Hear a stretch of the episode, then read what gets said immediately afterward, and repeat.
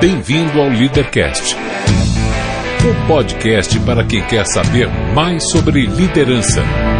Apresentação: Luciano Pires. Bom dia, boa tarde, boa noite, bem-vindo, bem-vinda a mais um Leadercast. Eu sou o Luciano Pires e trago a você um podcast que trata de liderança e empreendedorismo com gente que faz acontecer. Este não é um programa de entrevistas, não tem perguntas programadas nem roteiro definido. É um bate-papo com gente que faz acontecer. E é bate-papo mesmo, cara, informal e sem amarras, que vai para lugares onde nem eu nem meu convidado imaginam. Hoje converso com Roberta Omeltec, que está à frente de uma empresa de educação corporativa, atuando nas áreas de liderança, vendas e educação financeira. Um papo que rapidamente saiu da área profissional e foi pro pessoal. Muito bem, mais um Leadercast. Esse aqui, é, é, você vê como as coisas acontecem, né? Essa pessoa que eu vim aqui, estou trazendo aqui hoje, fui fazer uma palestra num evento recente sobre produtividade, terminei de fazer a palestra, a hora que eu estou saindo lá, ela me procura, Luciano, e começa a conversar comigo rapidamente, falei, pô, acho que tem, acho que tem café nesse bully aí. eu vou convidar ela para dar um, para bater um papo com a gente aqui, porque o tema que ela vai trazer para nós é um tema que para mim é fundamental para quem pensa em liderança, em empreendedorismo, especialmente quem quer ser líder da sua própria vida, né? Então vamos àquelas três perguntas mais difíceis do programa. Aliás, a do meio é a pior de todas, né? Uhum. Como é seu nome? Roberto Meutec. Que idade? 32. Muito bem. E o que, é que você faz? Eu.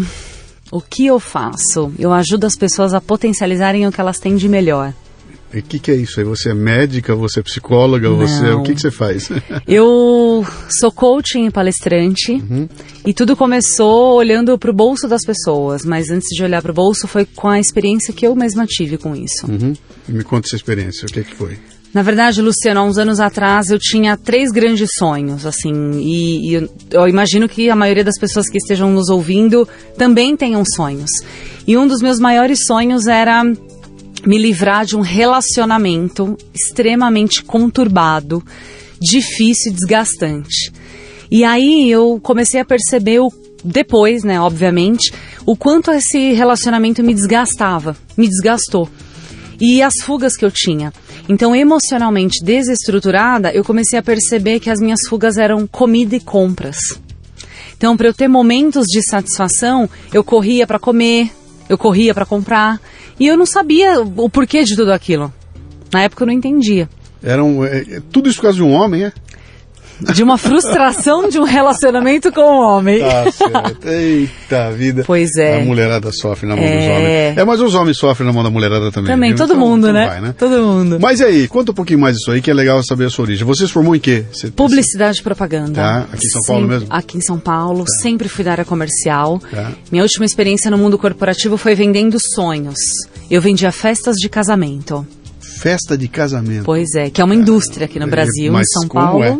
E de vez em quando tem um cara que pega o dinheiro de todas as noivas e foge, né? É, E sai fora, né? Eu Isso, sei que isso tem, acontece, tem né? também. Tá, Mas então me conta aí que você falou um negócio muito legal aí. Quer dizer, você de repente você se vê diante de um desafio que é, é perceber que tinha um vampiro te vampirizando.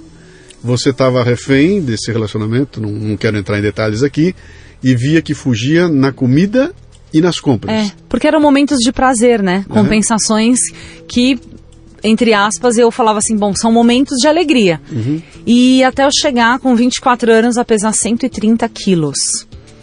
Isso significa, para quem está nos ouvindo, Aham. é um sobrepeso de 65 quilos a mais do que eu tenho hoje. Com 24 anos, Com 8 24 anos anos. atrás, você tinha Exatamente. 65 quilos a mais do que tem hoje. Uma pessoa, ou duas, né? Dependendo se for uma criança. É, quem perde 65 quilos tem que fazer um atestado de óbito, né? Da parte que perdeu, porque é um ser humano que isso Exatamente. foi, né? Mas e aí, aí você me fala desse momento da luz aí, quando chega aí, aquele é o momento que dá o clique, que você fala, cara, eu tenho que sair dessa. O, que, que foi? Como é que foi isso? Eu sempre trabalhando na área comercial, eu sempre tive essa motivação gigantesca do superar resultado, superar, entregar meta, fazer além de tudo aquilo na minha vida profissional.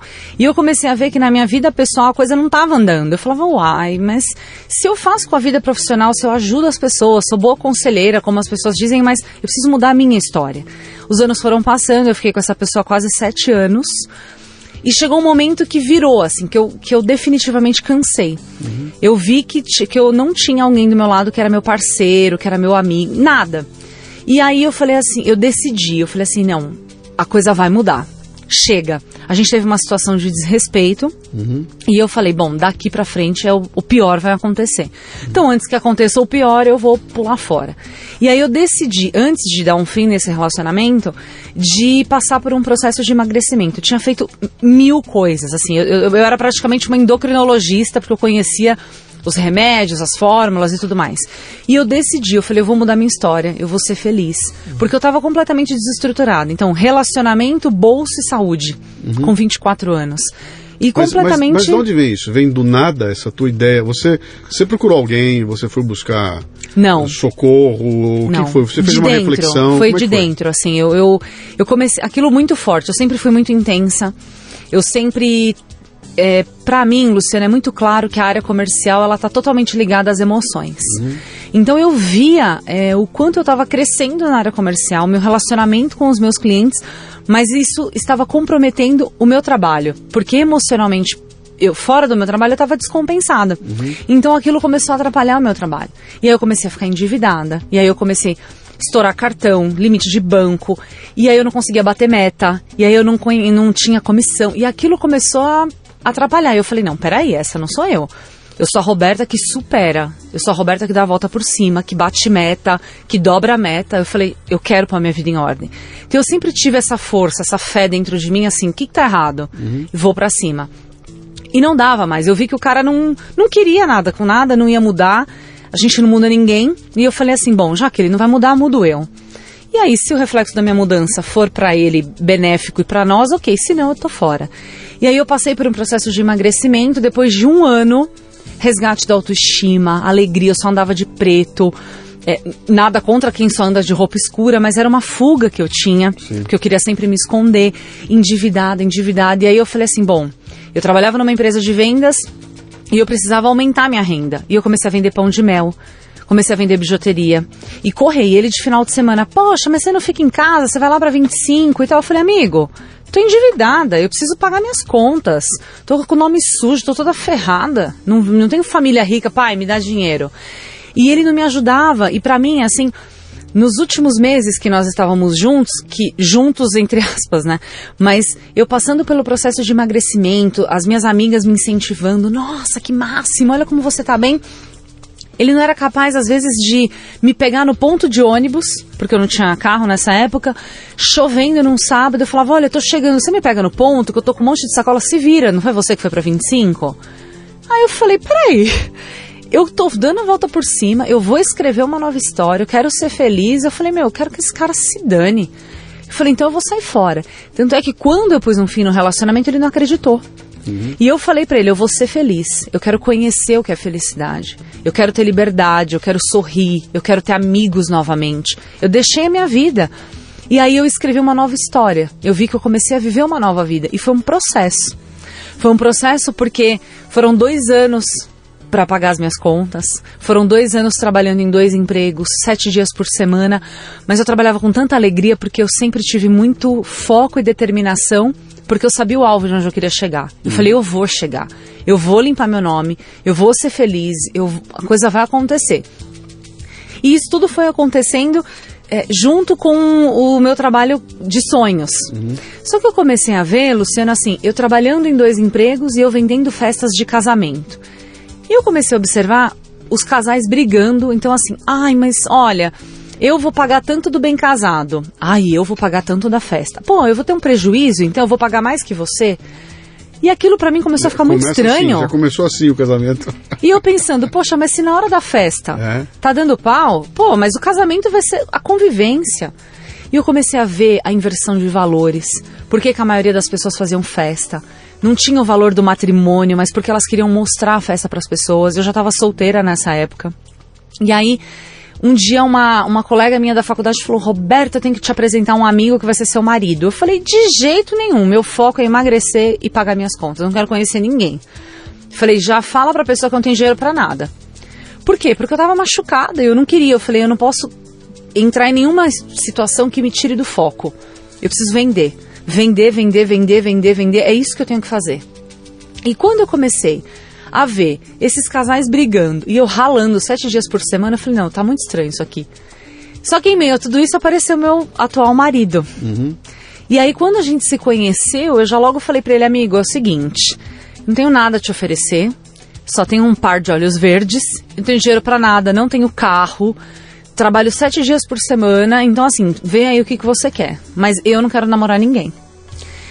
Porque, para mim, Luciano, foi, foi muito difícil essa questão. É, o, o, a questão não é só você ter a restrição no nome. Não, não. É a consequência disso. Uhum. Né? Você ser cobrado, as ligações, você não ter dinheiro para nada, você passar vontade e tal. Tudo isso emocionalmente me cansou, me desgastou. E eu falei, não, eu quero reconstruir. Eu quero fazer tudo novo de uma forma diferente. Você vinha de um tsunami de emoções, então, porque você estava fora do peso. Quer dizer, esteticamente você estava mal. Uhum. Você tinha algum, alguém que não amava você. Você estava. O coração estava mal. Sim. Ah, o trabalho não estava mal. Estava tudo ruim. Quer dizer, dali você podia ter pulado do viaduto do chá. É. Teria todas as razões para isso, sim, né? Sim. Mas resolveu que não ia fazer isso e que ia virar o, virar o É. jogo. Pô, legal, parabéns. E com 24 anos de idade? Uhum. Parabéns. Eu não sei de onde vem essa força aí, mas acho que ela explica uma pancada de coisa aí, né? Mas então, aí eu, eu quero. Eu, eu tô querendo que você conte essa, essa história toda aí pra gente é, é, é, entender de onde vem essa tua visão que de repente desemboca numa coisa que começa a ajudar as outras pessoas. Eu até agora não contei o que é o assunto, né? Nós vamos É. chegar nele aqui, né? Mas eh, como é que chega? Como é que você chega aí nesse falar, olha, encontrei um caminho e é nesse tema que eu vou trabalhar? Como é que foi? Então, eu fiquei quatro anos vendendo sonhos, né? E vendo os casais. Eu trabalhava numa empresa familiar, bem grande, e eu não tinha mais para onde crescer. Então, eu, nessa empresa, eu tive a oportunidade de ganhar dinheiro de verdade, arrumar minha vida, comprar um carro, casar, comprar apartamento. E eu falei, uau! Só que a minha motivação era me desenvolver, crescer mais. E uma empresa familiar lá, eu não teria mais esse espaço. E aí o meu esposo, que é meu sócio, ele falou pra mim: "Por que que você não faz palestra de finanças para casais? Já que você tá falando que esses casais brigam tanto por causa de dinheiro e você não quer que eles briguem, então e casamento é uma indústria, vamos juntar uma coisa com a outra. Eu imagino, isso não tem nada a ver. Não, eu acho que tem. E várias pessoas começaram a nos incentivar. O meu esposo é contador e administrador. E aí ele falou: Bom, eu venho com a base de finanças, você com a tua experiência pessoal, oratória e tudo mais, e vai dar samba. E eu falei: Nossa, uau! Só que pra mim, Luciano, era algo muito distante, porque os meus sonhos eram emagrecer, limpar meu nome e ficar tranquila. E me livrar do falecido que tá vivo. Só que eu nunca imaginei ser empreendedora, ser palestrante, eu não sabia nem que mundo era esse. E aí eu me desliguei dessa empresa porque não ia crescer, as coisas não iam acontecer lá e comecei a fazer palestras de finanças para casais. Porque na época a minha intenção era salvar os casamentos. Eu queria ajudar essas pessoas a não se separarem quando elas voltam né, da lua de mel ou um ano depois, porque eu falava assim, gente, eles precisam de organização financeira. Sim. Não tinha noção do que era educação financeira, de que não existia isso no Brasil.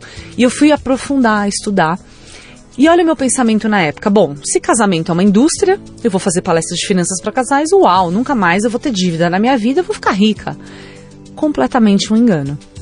Por quê? Porque o momento do casal, é, naquela ocasião, é sonho. Eu quero fazer uma festa. Ele vende a mãe, a sogra, o apartamento, faz acordo, ele quer a festa. Ele não quer pensar se ele precisa se planejar, se organizar. Alguns sim, mas a grande maioria, vamos do jeito que, Que é dá. a festa. O que vier depois se ajeita. Exatamente. E aí, por muito tempo, a gente tentou cobrar, e aí foi o início, né? Fui buscando parceiros, fala com um, fala com outro. As palestras, as pessoas amavam, aplaudiam, mas ninguém pagava. E eu pedia, às vezes, um quilo de alimento, ninguém levava. E eu falei, gente, mas não é possível. Se casamento é uma indústria, como que eu não consigo ganhar dinheiro com isso? E aí demorou para eu entender que, era, que eram outros pontos, que era uma questão comportamental, que eram valores, que era uma série de outras coisas. Só que eu fui parar na televisão. Me indicaram, uma amiga falou: Rô, você tem que ir para um programa de mulheres à tarde falar de educação financeira. E eu, imagina, sou publicitária, só tenho a minha história. Não, mas você vai contar como que você fez durante esses anos para pôr sua vida em ordem. Falei, não, mas quem tem que ir é meu marido, que é o Bruno, ele que é contador. E o diretor do programa falou: não, a gente precisa de uma mulher. Num programa da tarde, para falar com a dona de casa, tem que ser uma mulher. Uhum. E aí eu comecei a ter contato com isso. Comecei a dar dicas de finanças é, num programa da tarde. Aonde, e aí, que programa? na Gazeta, no Mulheres da Cátia tá, Fonseca. Tá, tá. E ali, Luciano, é, foi exatamente o que você falou há pouco, assim. Eu comecei a ver que é, meu coração nunca teve na grana. Acho que por tudo isso que eu passei, então, enfim. Mas eu comecei a ver o quanto eu podia ajudar as pessoas. Uhum. O que estava por trás de um problema financeiro? O que, que uma questão financeira arrebenta a pessoa dos pés à cabeça? Casamento. E aí eu comecei a, a, ver. A gente lançou um quadro na época chamado Consultório Financeiro, tipo uma super nani do dinheiro. Uhum. E eu ia na casa dos telespectadores. Então eu comecei a ver assim que o meu o meu legado, é, que aquilo que a vida estava me proporcionando era ser um canal para ajudar essas pessoas. Uhum. Numa linguagem fácil, porque a gente vive num país que não tem educação financeira, é um assunto que a grande maioria tem dificuldade. Então as pessoas não querem a planilha, elas não querem uma linguagem muitas vezes de alguém técnico, elas querem alguém que viveu e fale de uma forma fácil. De uma fórmula, elas querem uma fórmula, vai dar certo. Exato. Eu vou entrar mais fundo nisso aí, mas antes eu não vou perder a chance de explorar você um pouquinho mais, né? Porque tem um tema que você falou para mim é super interessante aqui. Você teve um homem na sua vida que quase se destruiu. Sim. E em seguida teve um outro homem que te levantou. É. Né? O primeiro, com que idade você se começou o relacionamento com ele? Quantos anos você tinha? No primeiro. 17. Você tinha 17, foi até os 24. 24, foram é. 7 anos com ele. O segundo, que idade você tinha? 27. 23 anos depois, legal. E tá com ele até hoje, etc. Sim. Muito bem. Uh, um vampiro e um anjo, né? O que. Qual, eu, eu vou falar com toda. Qual foi a cagada que você fez para escolher um vampiro?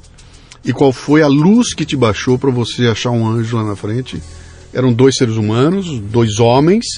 Uh, eu não sei se você se apaixonou pelos dois, não quero entrar nesse detalhe, mas eu quero saber o seguinte: por que que você errou no primeiro e o que que te levou a acertar no segundo? Você era porque estava mais velha, mais madura, sabia o que queria. No primeiro você era uma criança, etc e tal.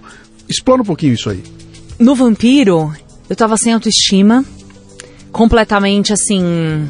Ah, não, não tem tu, vai tu mesmo. Com 17 anos você já tava gordinha? Já, já. tava começando. Tá. Já tava começando. E era alguém que, assim, eu fui me acomodando, era um cara boa pinta, fazia academia. E, e eu acho que eu me acomodei. Assim, eu, eu olho, olhando hoje para trás, até você falando essa coisa do vampiro, que uhum. eu nunca tinha parado para pensar nisso foi um momento da minha vida que eu falo assim, como foi isso que aconteceu? Eu, eu tinha que passar. Mas é, ele era, era aquelas coisas assim, a gente era paquerinha de infância, a mesma turma, e todo mundo foi meio que me empurrando para ele. E, e foi rolando, acho que eu nunca fui baladeira, então eu acho que aconteceu ali, porque é amiguinho da turma, e ai, tem, não tem tu, vai tu mesmo, e uhum. acho que vocês combinam. Quando eu fui ver, a vida passou. E aí você fala assim, poxa, Roberta, mas como que que passam quase sete anos e você não percebe. Que é o que eu digo hoje, quando você está dentro do problema, às vezes passam 30 anos e você não vê. Uhum. Porque eu, eu vejo que eu fiquei completamente cega.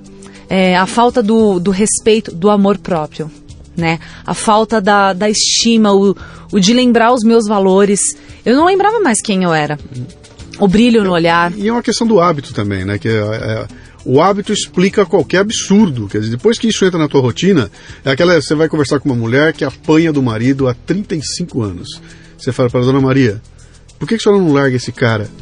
Né? Há 35 anos que esse cara bate na senhora. Ah, mas sabe como é, não sei o quê. É, você não consegue entender isso, né? Entrou na rotina, virou hábito, o hábito explica todo absurdo, até que alguém de fora chega e fala, meu, o que é isso, né? Que, que, pra te acordar, né? No teu caso, Sim. esse alguém não veio de fora. Foi um chacoalhão que você teve uh, dentro de você, né? Ah, e aí, e, e o anjo? Você já está escolada, acabou de passar por uma encrenca daquele tamanho, aparece outro na tua frente com a mesma conversinha, nhê, nhê, nhê, e aí? Por que, que esse deu uma luz e você falou, pô, esse é o cara? Eu tinha muito claro na minha cabeça e eu falava, né? Por isso que eu digo assim, a palavra tem poder. O que você pede, independente do que você peça, vem. Uhum. E eu falava, é, se a vida não me trouxer alguém que seja companheiro, que cresça comigo, que me impulsione, que seja meu amigo, que acredite em mim, me respeite, eu fico sozinha. Uhum.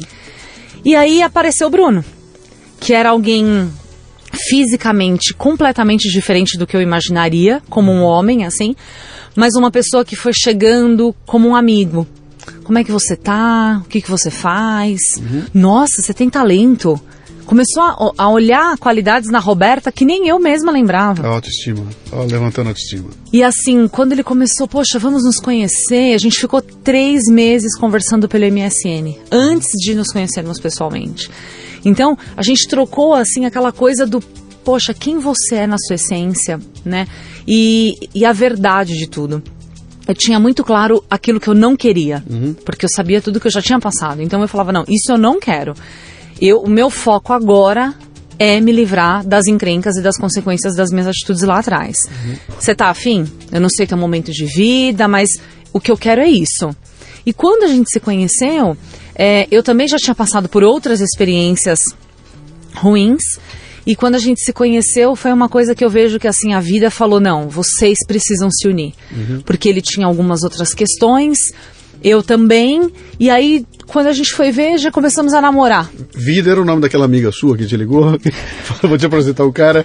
Ela chamava Vida? Não.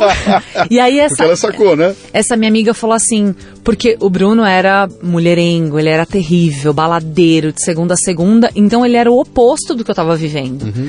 E quando essa minha amiga falou assim: ai, olha no Orkut, meu amigo, e eu olhei, eu falei: ô amiga você não tá entendendo. Eu acabei de sair de uma bomba. Uhum. Eu não vou começar a namorar um cara que é da noitada, que eu não tenho grana, meu dinheiro é para pôr a minha vida em ordem em dois anos. Eu não vou me envolver com esse cara. Eu falei, eu vou ter problema pra minha vida. Não, mas você vai ver, ele é isso, ele é aquilo. E aí faz aquilo, né? Troca o Orkut, adiciona, começa a conversar. Uhum. E eu completamente fechada. Falei, não quero, não quero, não quero. E quando a gente se conheceu, é, pessoalmente. 15 dias depois foi o aniversário dele. No mesmo mês eu ia fazer uma cirurgia.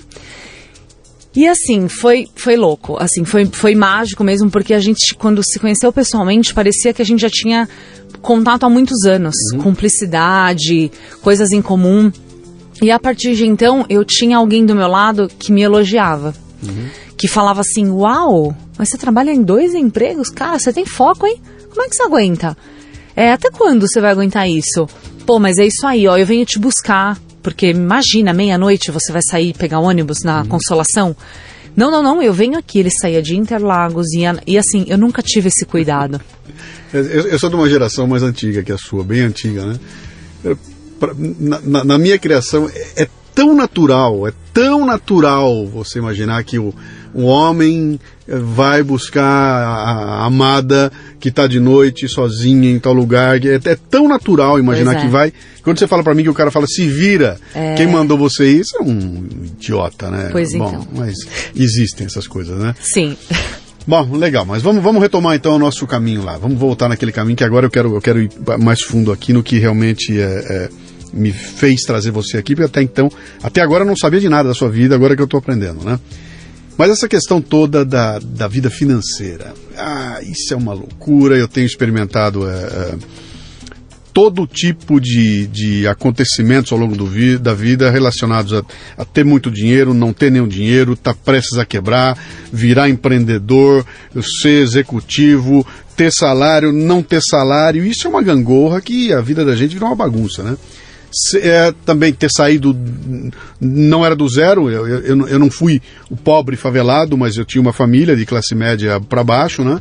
Uh, tive a educação, tudo que eu consegui na vida foi trabalhando, o dinheiro que eu ganhei foi trabalhando honestamente, né? Então sei dar valor a esse esforço e tudo mais. Mas também sei que muitas trombadas que eu dei foi por não ter absolutamente nenhum contato com qualquer coisa relacionada a uma educação financeira. Uhum. A pensar lá na frente, a imaginar o que, que vai ser, se guarda, se não guarda, onde põe, como é que faz. E nunca tive nada disso, nem sei onde procurar esse tipo de coisa. Hoje está mudando bastante, já tem Sim. bastante lugar que, que você encontra mas a consciência me parece que não existe ainda. A molecada não está nem aí e, e, e, o que vier é lucro, né? Principalmente agora que papai e mamãe estão aí ajudando, né? Como é que esse teu trabalho desenvolve? Fala desde o comecinho. O que, que, o que, que você montou? Como é que você desenvolve esse teu trabalho de...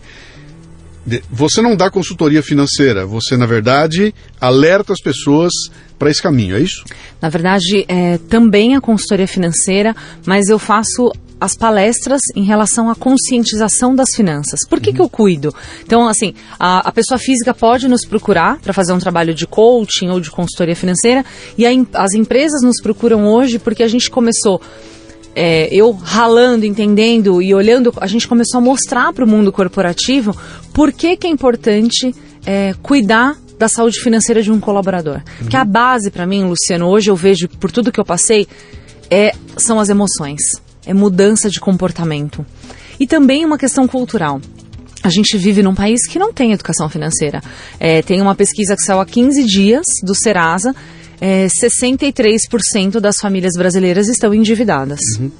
Então, assim, é, existe um problema tamanho as pessoas não foram educadas a isso, e aí você é educado aqui, você tem que ter, você tem que ter, você tem que ter, porque seu amigo tem, porque seu chefe tem, como que você não tem? E aí você tem um poder da internet que piora isso, uhum. né? Para quem não tem um bom uso. Então, assim, coloque no, no, Facebook, em qualquer rede social que você tem, que você tá ali, que você tá comendo e não sei o quê. E muitas vezes você está vivendo uma vida que não é a tua vida real. Uhum. Então a compra, a relação com a comida é uma fuga para muita coisa. Então hoje eu vejo completamente é, distorcidos padrões comportamentais. Nesse período eu estudei sobre educação fi é, financeira, obviamente, fiz cursos de PNL, fiz coaching, fiz teatro, eu fui entender, fui entender assim, o que, que, é isso? Uhum. E hoje eu vejo que é, a, a, questão com as compras é uma doença, chama-se oniomania. O HC já faz tratamento. Oniomania. Oniomania. Oniomania é o comprador compulsivo. Exatamente. Certo. Inclusive, existem clínicas que fazem tratamento de pessoas com problemas de dependência química, que também tratam pessoas com problemas de compulsão por compras. Uhum. Psicologia positiva também faz o tratamento dessas pessoas que são compulsivas por compras. Tem grupo de tratamento aqui em São Paulo chamado DA, Devedores Anônimos. É, e ele segue Pô, eu, muito. Eu tô nesse, hein? Opa! Ele segue os passos do AA. Eu não compro só por hoje. Sim. E eu sei porque eu já fui como voluntária nesse grupo. Então, assim, é, o que eu mais vejo é uma, a grande maioria das pessoas numa sociedade mascarada. E aí todos esses problemas ficam lá quietinhos. Ninguém quer andar no meio da Paulista e falar, estou super endividado, estourei no cartão e tal, tal, tal. Pode ser má administração financeira, pode ser falta de conhecimento, mas pelo que eu estudo e pela experiência das pessoas que eu venho atendendo, é completamente comportamental. Como que é a sua relação com o dinheiro? Como que você foi educado? Então, assim, o cara não tinha nada, saiu do buraco. Uhum. Ele começou a ter grana, pronto, eu vou torrar. Uhum. Eu vou, porque esse dinheiro nunca vai acabar. Então a gente começou a trabalhar essa questão comportamental. E o grande diferencial para nós no trabalho é, é a abordagem, a maneira como eu falo desse assunto. Porque é um assunto chato, né? Falar de. Ah, vamos falar de finanças, vamos falar de dinheiro. Ai, que saco, não quero falar. Ixi, não mexe nisso que vai mexer no vespeiro. Uhum. Eu e meu marido não pode falar de dinheiro que dá pau. É assim o que a gente escuta. Só que quando eu começo a contar minha história, as pessoas começam a falar: Uau, eu também tô cheia de problema, porque a raiz, o, a questão financeira é a ponta do iceberg. Quando a gente começa a aprofundar, entender a raiz, a gente vê a questão comportamental. Uhum. O quanto isso está invertido, né? O quanto às vezes você tem uma questão, um problema no teu casamento que você não tem coragem de olhar no olho e resolver. E aí o que, que você faz? Ah, vou pro shopping, deixa eu dar mais um cartão para minha esposa. E por aí vai. E aí a gente entra nos fatores assim do eu mereço, né? Uhum. No mundo corporativo. Então, assim, nossa, eu trabalhei 20 horas por dia, eu mereço, né? E no japonês. Uhum. Eu mereço comprar cinco calças. A gente merece ser feliz. Mas você tem que ser feliz com aquilo que você dá conta. Porque não adianta nada você ir ver o Mickey e quando você voltar, você fala assim, nossa, o dólar tá 4 reais, o que, que aconteceu? Mas vai me dizer que você não sabia. Uhum. Então você foi lá, curtiu, não se planejou. Aí chega a sua fatura e aí pronto, aquilo que você curtiu cai pelo ralo. Porque aí você tá todo arrebentado. Uhum. Então eu vejo que as pessoas ficam desestruturadas, a questão financeira ela abala sim, mas nem todos estão preparados para olhar para isso. Uhum. Hum. Bom, você sabe que o, o Leadercast é um programa que fala de empreendedorismo e liderança, né, que são duas coisas que estão ligadas, né? E, e, não é necessariamente a, a, a liderança do chefe, do, do, do chefe que está no, no alto do organograma. É a liderança de quem quer tomar conta da sua própria vida. É o empreendedorismo de quem quer fazer acontecer, não necessariamente montar minha própria empresa, mas eu quero, eu quero fazer acontecer. Eu posso ser padre da igreja, quero fazer acontecer, eu seria um empreendedor da igreja. Né? Uh, e me parece que um dos pilares da liderança e do empreendedorismo é você ter controle sobre essa questão financeira. Se você não tem controle nela, nada mais anda, porque aquele projeto maluco ele é inexequível, né? Ou você montou o teu negócio, não tem grana para começar, não tem nem onde buscar essa grana, você de repente até consegue, entra numa dívida tremenda e daqui a pouco o teu esforço vai ser utilizado para pagar a dívida e não mais para fazer o teu negócio uh, crescer e ir adiante, né? Uh, como é que. Dá uma, dá uma aulinha pra gente aí desse. Como é que começa esse pensamento uh, financeiro? Quer dizer, eu hoje não tenho preocupação nenhuma, sou. Vamos lá, aquele exercício que eu gosto de fazer aqui. Nós estamos falando aqui do nosso. A, a, do outro lado do microfone, tem uma pessoa, uma pessoinha com 24 anos de idade, num busão, Uhum. indo trabalhar, né, vai ganhar o seu saláriozinho, está preocupado, está fazendo, um, tá, tá, estudando e tem sonhos e a grana é curta e etc e tal com o que é que essa pessoa deve começar a se preocupar agora, para quando ela tiver 45, ela olhar para trás e falar, putz, ainda bem que eu me preocupei com isso ou aquilo. O que, que, o que, que você tem a dizer? A primeira coisa que eu acredito é assim, é, muitas vezes as pessoas falam do sonho e o sonho ele fica muito na nuvem, né?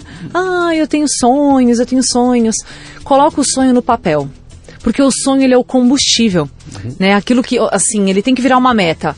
O sonho ele tem que sair da sua cabeça e do coração e ir para o papel para virar meta de curto, médio e longo prazo. Então, é, por que, que as pessoas não guardam dinheiro? Porque não tem propósito. Ah, você guarda dinheiro porque, ah, não sei por que, que eu guardo. Não, não olha lá o que, que você anotou. Então, assim, o que, que você quer realizar? Uma pessoa com 24 anos, quais são os seus sonhos? escreve lá, eu quero comprar um carro, eu quero estudar. Enfim, é o seu sonho, não importa o tamanho. Só que coloque tempo para as coisas acontecerem. Às vezes as pessoas falam, ah, quero comprar um carro. Quando? Ah, um dia. Então tá, daqui Não 30 vai. anos. Não, seja específico, né? E, e, coloque isso, isso é- metas. É, isso é, isso é um, é um é um, é um trechinho da minha palestra do Everest que eu, que eu coloco, eu estou contando na minha viagem e tudo mais, e, e começa a dar sentido para as coisas quando aparece uma data e aquele sonho vira meta, né? E ali eu comento, eu comento essa história de você botar uma data e digo o seguinte aqui, falo, cara, é, é, é imprescindível você colocar uma data e não importa quando vai ser essa data. Então, se você tem 20 anos de idade e bota como o teu sonho de vida é aos 85 tá morando na, na China, põe a data no teu sonho. Pô, cara, mas 65 anos na frente, cara, não importa, põe a data. Porque se você definir que daqui a 65 anos você está morando na China e resolver hoje gastar dinheiro e tempo para aprender um idioma, que idioma você vai escolher? É francês? É russo? Não, cara, eu vou aprender chinês, porque daqui a 60 anos eu vou estar morando lá. Então, automaticamente, quando você define um ponto no horizonte que você quer atingir, você começa a movimentar os esforços da tua vida naquela direção, né? Exatamente. E a gente, de repente, você fala, mas como é que isso está acontecendo? Claro, está acontecendo porque eu vi uma luz e sei que é lá que eu quero chegar, então eu começo a fazer escolhas até inconscientemente naquela direção. Né? Sim, sim. Esse é o grande lance quando você me perguntou qual foi a luz porque eu sempre tive sonhos. Quando alguém me perguntava uns anos atrás, qual que é seu sonho? Meu sonho é ser feliz. Como? Eu quero pagar as minhas contas. Uhum. Eu quero tirar tudo aquilo que fica me assombrando. Então, para quem está nos ouvindo, quem você é e onde você quer chegar? É uma pergunta que parece óbvia, mas para muitas pessoas é difícil de responder, porque a gente, é, muita gente está no automático, né? Deixa a vida me levar, hoje eu estou no mundo corporativo, estou trabalhando, ok, nunca vou sair desse emprego cuidado. Uhum. Você pode sair amanhã. O que, que você está fazendo hoje? E anotar, seja num, num telefone, seja num papel, é, enfim, crie o seu método, o que, que funciona para você, mas registra em algum lugar. Porque o dia a dia consome. Uhum. Então você fala, ah, eu tenho tudo na cabeça. Você não lembra o que você comeu há dois, três dias atrás. Então, a gente tem que ser muito específico, específico porque isso é o combustível. E saber quanto custa seu sonho, né? Então, assim, quanto custa seu custo fixo, né? Quanto você paga de água, luz, o que você tem que pagar todo mês? E o que, que você recebe todo mês? É conta de mais e menos, não tem segredo. Um mais um sempre será dois. Uhum. As pessoas querem criar fórmulas mirabolantes, mas o número é o número. É igual conta que teu avô fazia, né? Só pensar assim, meu, meu avô teve 17 filhos. Uhum. E ninguém passou fome, todo mundo se virou. Ah, mas era uma outra época. Mas era planejado, era organizado, não dava um passo à frente. E tem mais uma coisa importante hoje que é o seguinte: os, os, vendedores, entre aspas, eu vou botar entre aspas aqui, né, porque até é injusto com os vendedores, mas os vendedores sabem dessa conta que você vai fazer e eles dão um jeito de fazer com que caiba no teu orçamento aquela loucura que eles querem te vender. Então eles vão pegar um negócio que custa 10 vão fazer com que ele custe 80 e você pague em 25 prestações minúsculas de X Sim. reais. E você olha quanto, pô, 16 reais por mês, cabe no meu orçamento. Logo eu vou comprar. Né? E, e, essa é a cultura brasileira, né? Essa é a cultura. Então, cara, eu compro tudo que eu quiser. Porque cabe. Porque é um pedacinho que cabe no meu orçamento. E daqui a seis meses, dez anos, sei lá, eu consegui terminar de pagar isso aqui, né? Me parece que essa é a cultura que nós construímos no Brasil, né? Sim. E um belo dia você vai olhar e falar, pô, mas por que, que meu dinheiro não está dando? É porque ele está sendo consumido por pedacinhos, mais pedacinhos que você somou. Sim. Né? É a torneirinha, né? Sim. Eu falo assim, aquele vazamento pequenininho que você não dá importância. Então a torneira tá lá pingando um pouquinho, ah, mas é só um pouquinho, né? Uhum. Então é, é como você tentar passar, pegar um ônibus e falar, ah, eu não tenho dinheiro para passagem, eu não tenho os três e pouco. Tá, ele vai mandar você descer do ônibus. Uhum. E às vezes as pessoas não dão valor pro pequeno, né? Ah, não, mas é só 3 reais, são só 10 parcelinhas de 30, é 30 por mês. Só que aí numa saída no shopping, você faz cinco compras de 30 reais uhum. cada uma por mês. Então já não são mais 30, são 150. Uhum. Então as pessoas elas pensam muito no hoje. Eu quero agora. Ah, quando que você quer comprar um carro? Ah, hoje eu cansei de andar de trem, eu quero comprar um carro agora. Vamos? 80 vezes, tudo bem? Justamente por quê? Por não pensar, por não parar para respirar e planejar. Então, assim, não, tudo bem, eu quero um carro. Será que se eu esperar seis meses vai ficar mais bacana? É, poxa, eu vou receber meu décimo terceiro.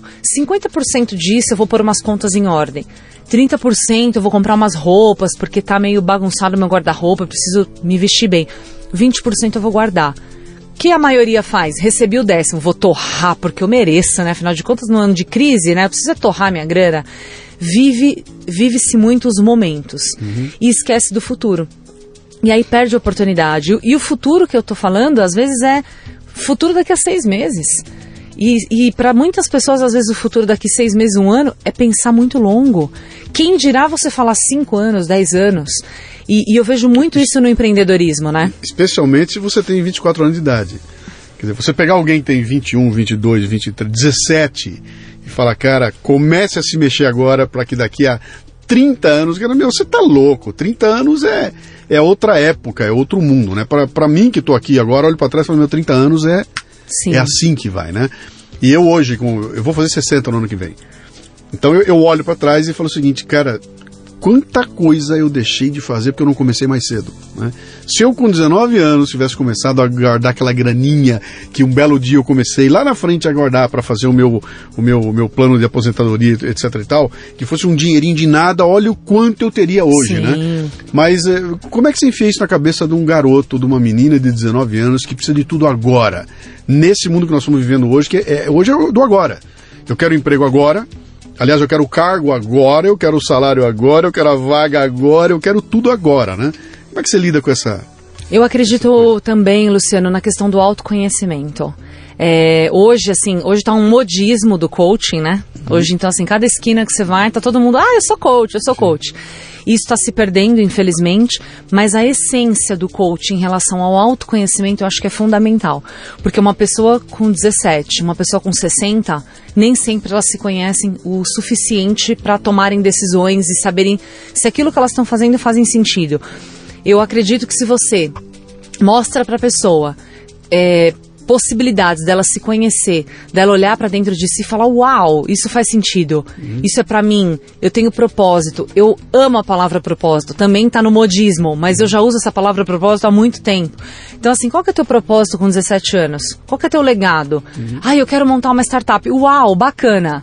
Você quer, o que, que você quer mostrar para as pessoas? Por quê? Porque você, dependendo do que você criar, você quer que dure só seis meses?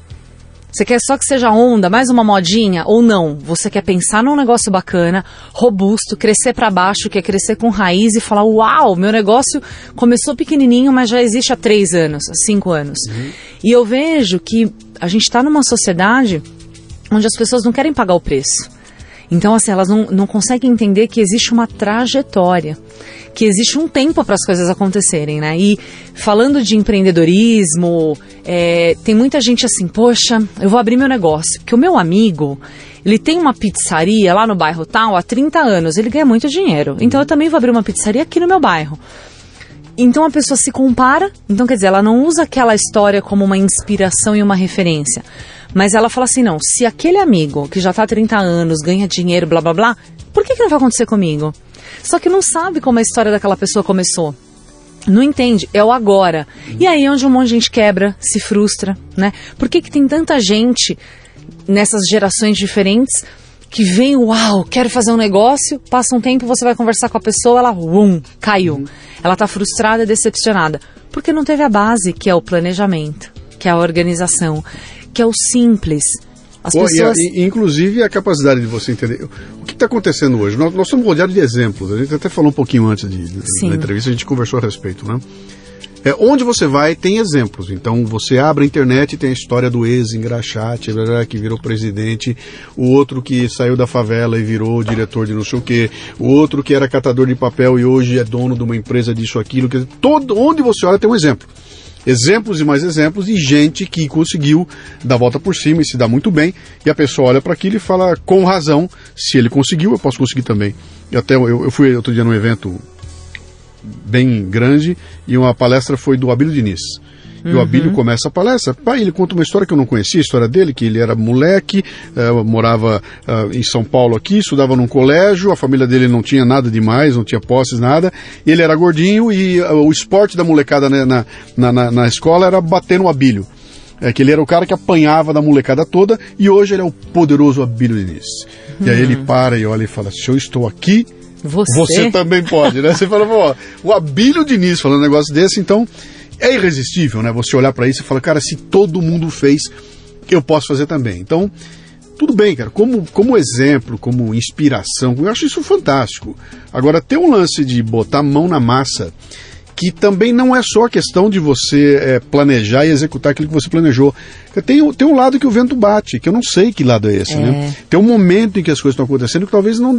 Então, tudo aquilo que o Zé fez e que deu muito certo para ele, eu posso fazer igual e quebrar a cara redondamente. Porque tão, tem coisas que, que compõem esse cenário sobre as quais a gente não tem nenhum controle. Né? Então, uh, uh, o exemplo que aconteceu comigo quando eu abri o Café Brasil, eu trabalhava numa grande indústria, saio da indústria em abril do, do, de 2008 e eu já vinha fazendo palestra, então eu fiz uma conta lá, falei, bom, se eu aqui, empregado aqui, nas horas vagas, quando dá, eu estou fazendo aí 30 palestras por ano, a hora que eu sair daqui e botar a cara para valer no mercado e disser que eu sou o cara, eu vou fazer 70, 80, 90 palestras, né?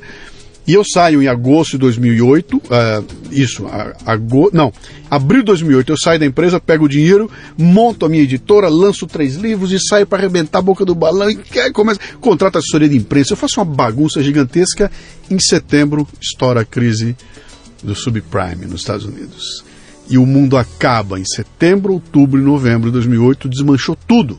E tudo aquilo que eu construí durante alguns meses acabou, zerou. E eu tinha feito a tarefa de casa, tudo certinho, tudo certinho. Desmoronou de um dia para o outro. Eu passei dois anos pagando para trabalhar, consumindo o dinheiro que eu tinha tirado de lá. Né? Quer dizer, eu não consigo pegar esse meu exemplo e falar, bom, teve outro cara igualzinho a mim que fez a mesma coisa que eu dois anos antes e deu certo porque não houve uma quebra como houve no meio do caminho.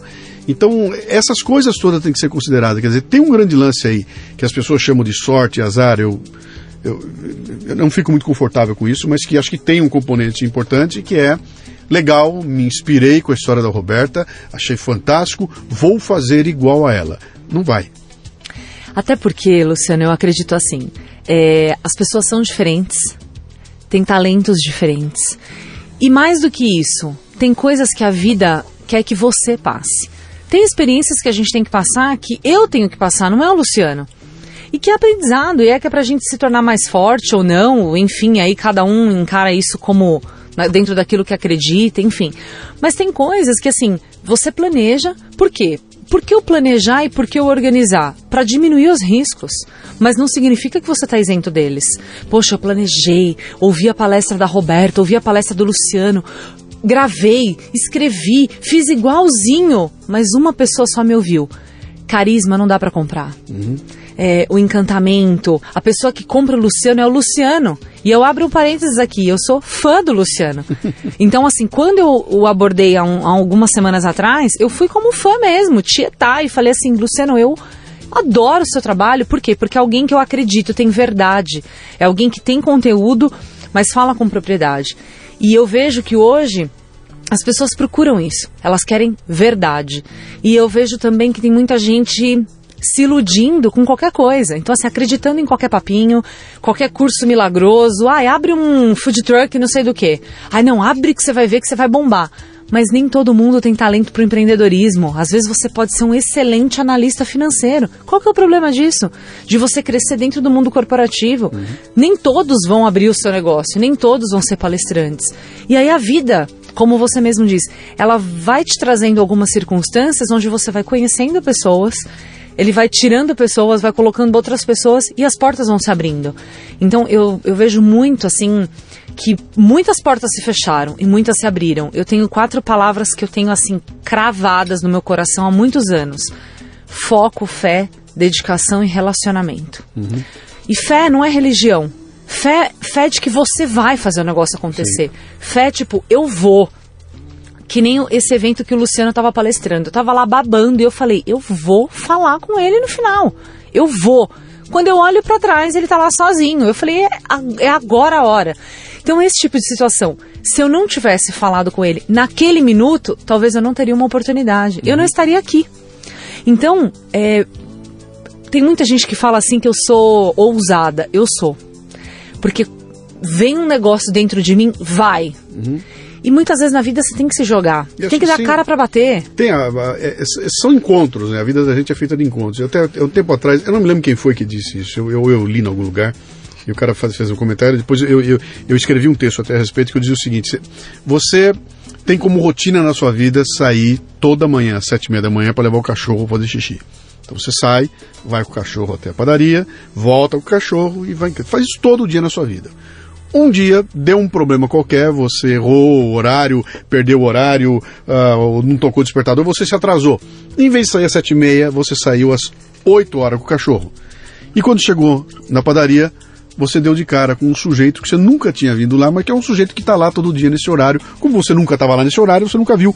De repente você encontra esse cara, dá um olhar, troca uma palavra, casa com ele, tem filho, sua vida mudou porque você errou o horário e a, se expôs ao encontro que você não tinha pensado nele a respeito. Né? Ah, e ali o cara diz o seguinte: fala, qual é o segredo da vida? É você se expor ao maior número de encontros possíveis. Então, se eu tenho como base da minha rotina ficar em casa de noite assistindo televisão, não tem encontro nenhum acontecendo. Uhum. Ou então, se eu tiver no computador digitando, eu até tenho encontros, mas são virtuais, né? Ao, ao passo que aquele que não para em casa e que está na rua saindo e que bota na cabeça, não, eu vou, eu vou lá, eu vou botar minha cara, eu vou ser visto, ele se expõe a encontros e num determinado momento acontece aquela coisa que o pessoal depois vai dizer que, que sorte que você foi naquela é... festa, hein, cara? Que sorte que o fulano estava lá, né? Que sorte que ele te viu, que sorte que você foi no evento que o Luciano foi palestrar, que sorte que ele estava sozinho naquele horário, né? É, não é que era sorte, é que você se colocou na situação de eu vou vou me expor para o que vier, né?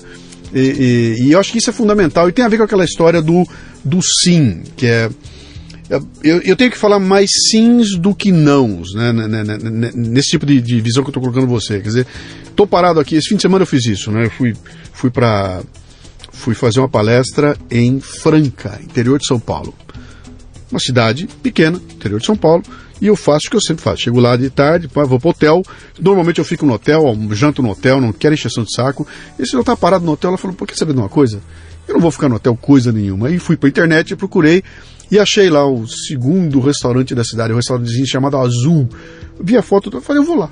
Uhum. Puta, mas cara, eu tô cansado. Ah, eu vou lá, eu vou lá. Chamei o táxi, olha só, né?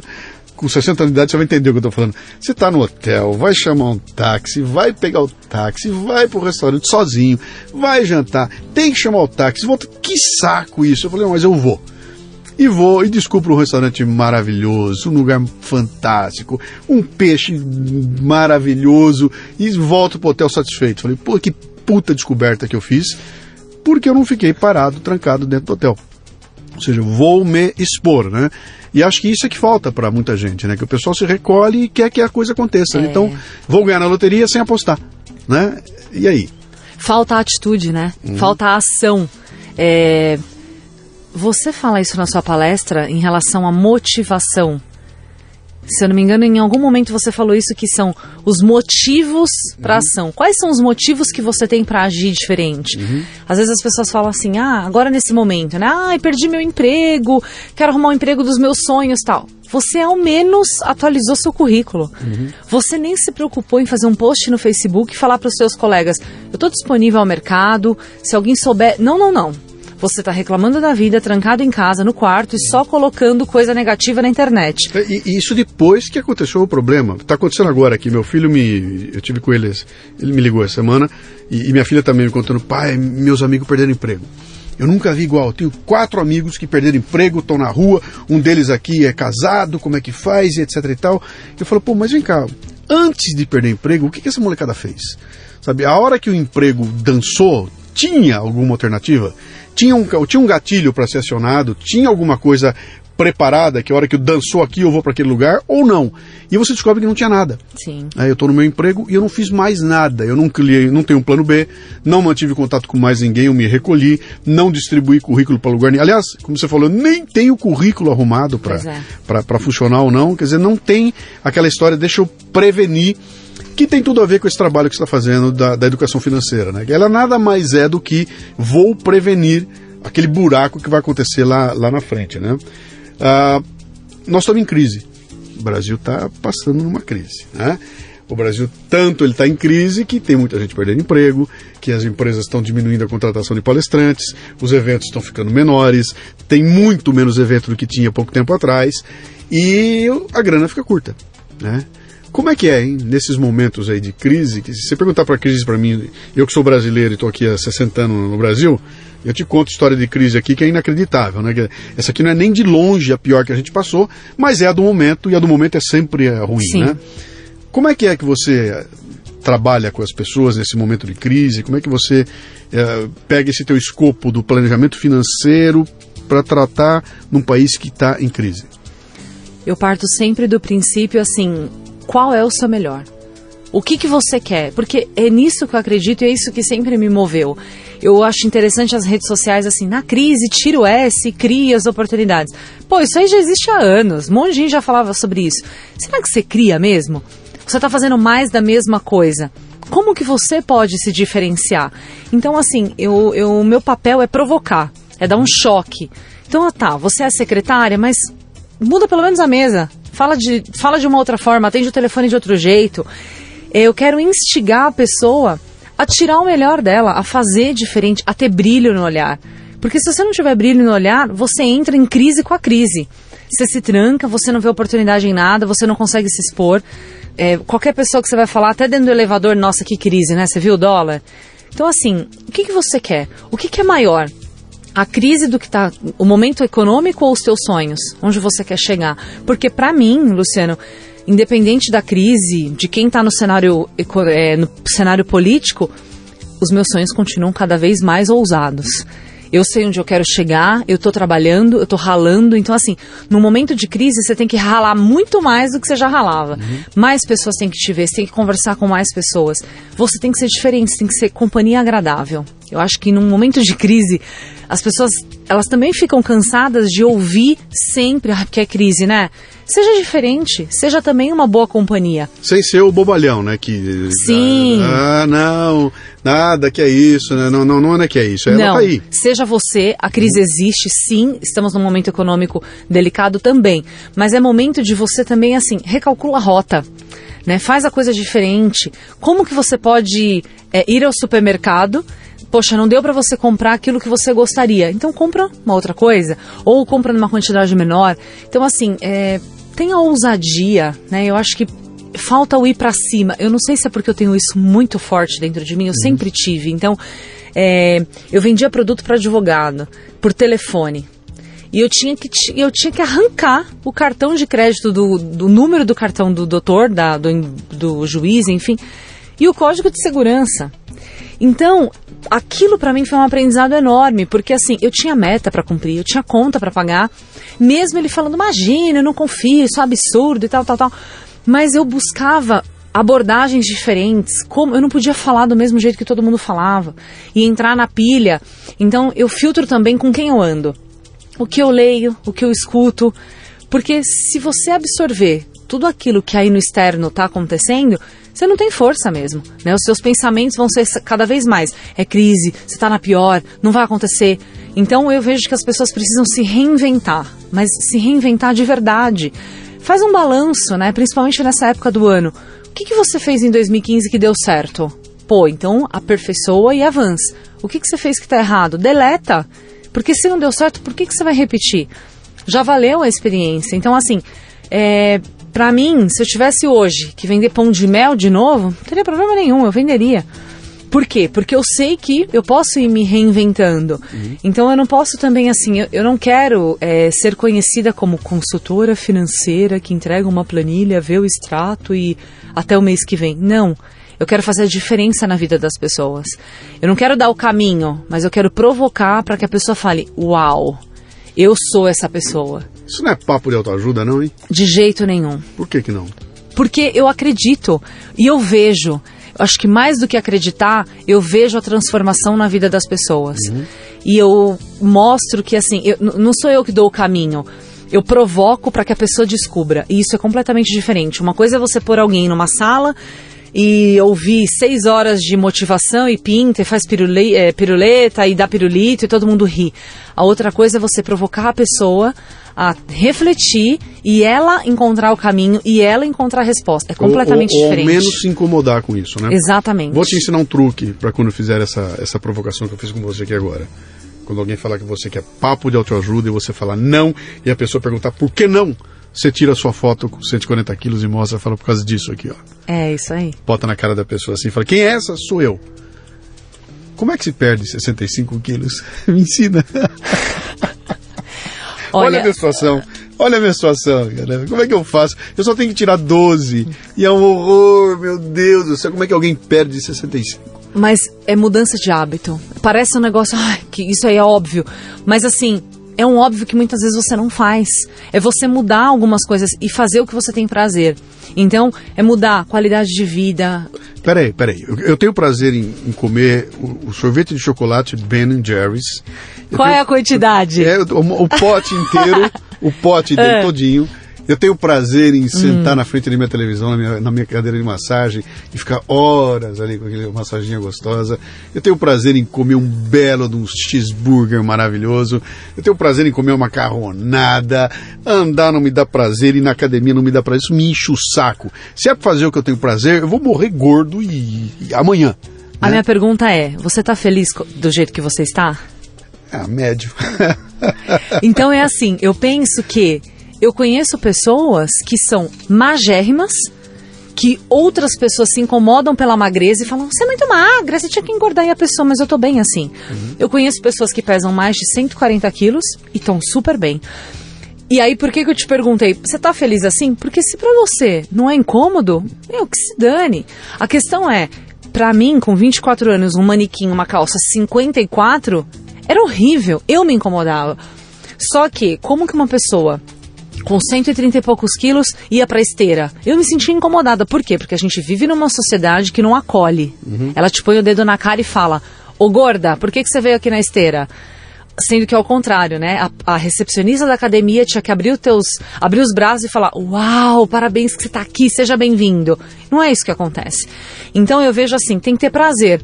Às vezes o prazer para você não é esteira e correr no Ibirapuera. Às vezes o prazer para você é lutar. Ben Jerry's.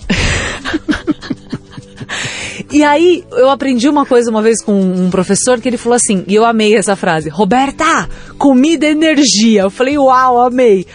A comida é energia, você pode comer cinco cheeseburger. A questão é. Tem que tirar de dentro sim. Tem que tirar. Agora, é. como vai tirar? Você vai tirar com aquilo que te faz animado, hum. te faz feliz, te dá prazer. Então, assim, não adianta, é, eu não acredito naquele endócrino, nutricionista e blá blá blá, que dá uma folha de filé de frango, alface e manda você três vezes para academia fazer aeróbico. As pessoas são diferentes. Uhum. Então não adianta você tratar todo mundo igual, porque não vai dar prazer. Então tem gente que tem prazer em lutar às seis da manhã. E tem outros que tem prazer em ir para o parque às nove da noite. Tem gente que gosta de meditar. O que, que você gosta de fazer? Eu também adoro comer. Só que eu sei que se eu arrebentar de comer como eu comia antes, eu sei de, o meu passado. Uhum. Eu não quero voltar para lá. Então eu sei o que eu preciso fazer. Mas tem eu amo comida japonesa. Eu amo risoto. Uhum. Mas se eu comer risoto com sobremesa todos os dias, eu tenho tendência, a minha genética. Tem gente que come um boi e não acontece nada. Então, assim, se a minha genética não favorece, então eu como e queimo. E aí o equilíbrio. Acho que esse é o lance. Uhum. Porque a gente trabalha, às vezes a pessoa fala para mim: Ai, mas eu vou fazer consultoria financeira e eu nunca mais vou comprar uma calça. Não tô falando que você nunca mais vai comprar. Qual que é o seu momento?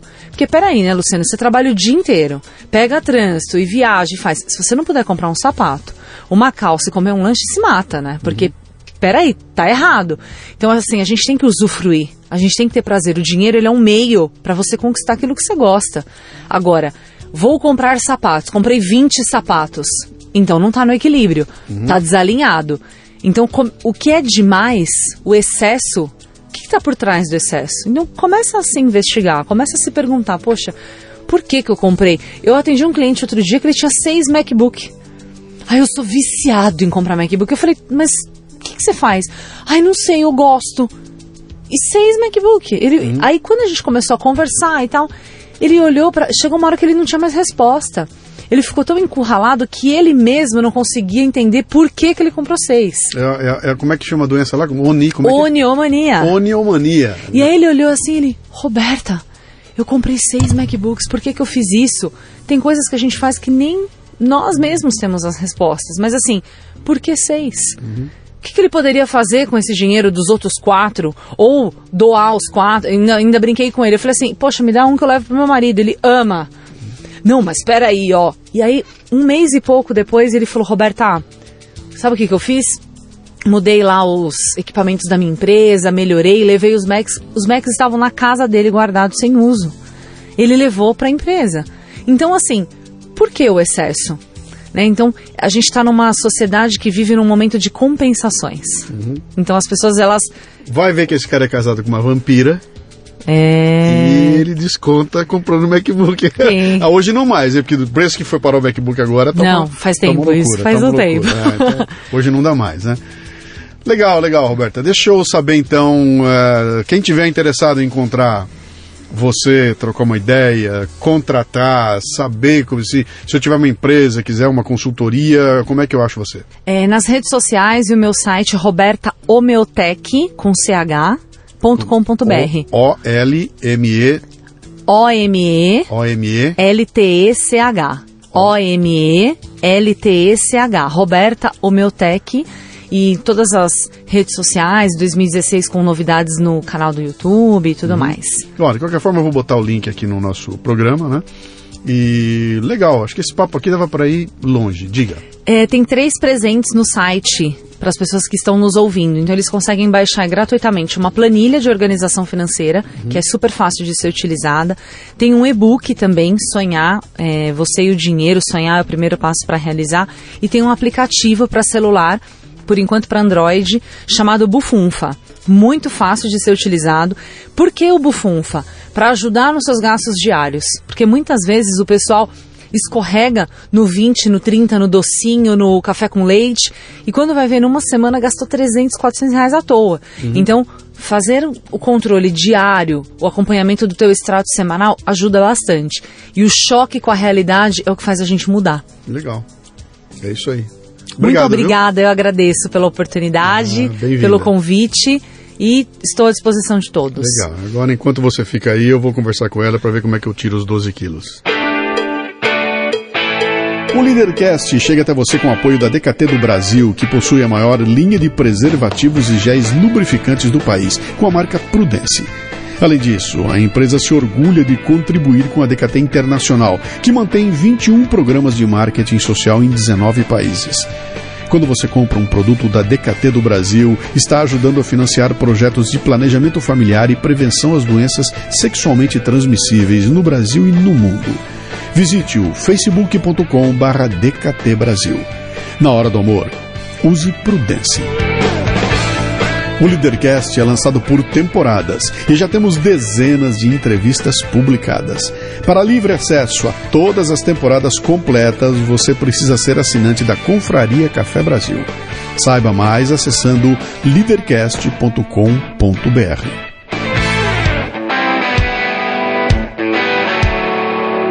Você ouviu o Leadercast com Luciano Pires. Mais uma isca intelectual do Café Brasil. Acompanhe os programas pelo portal cafebrasil.com.br.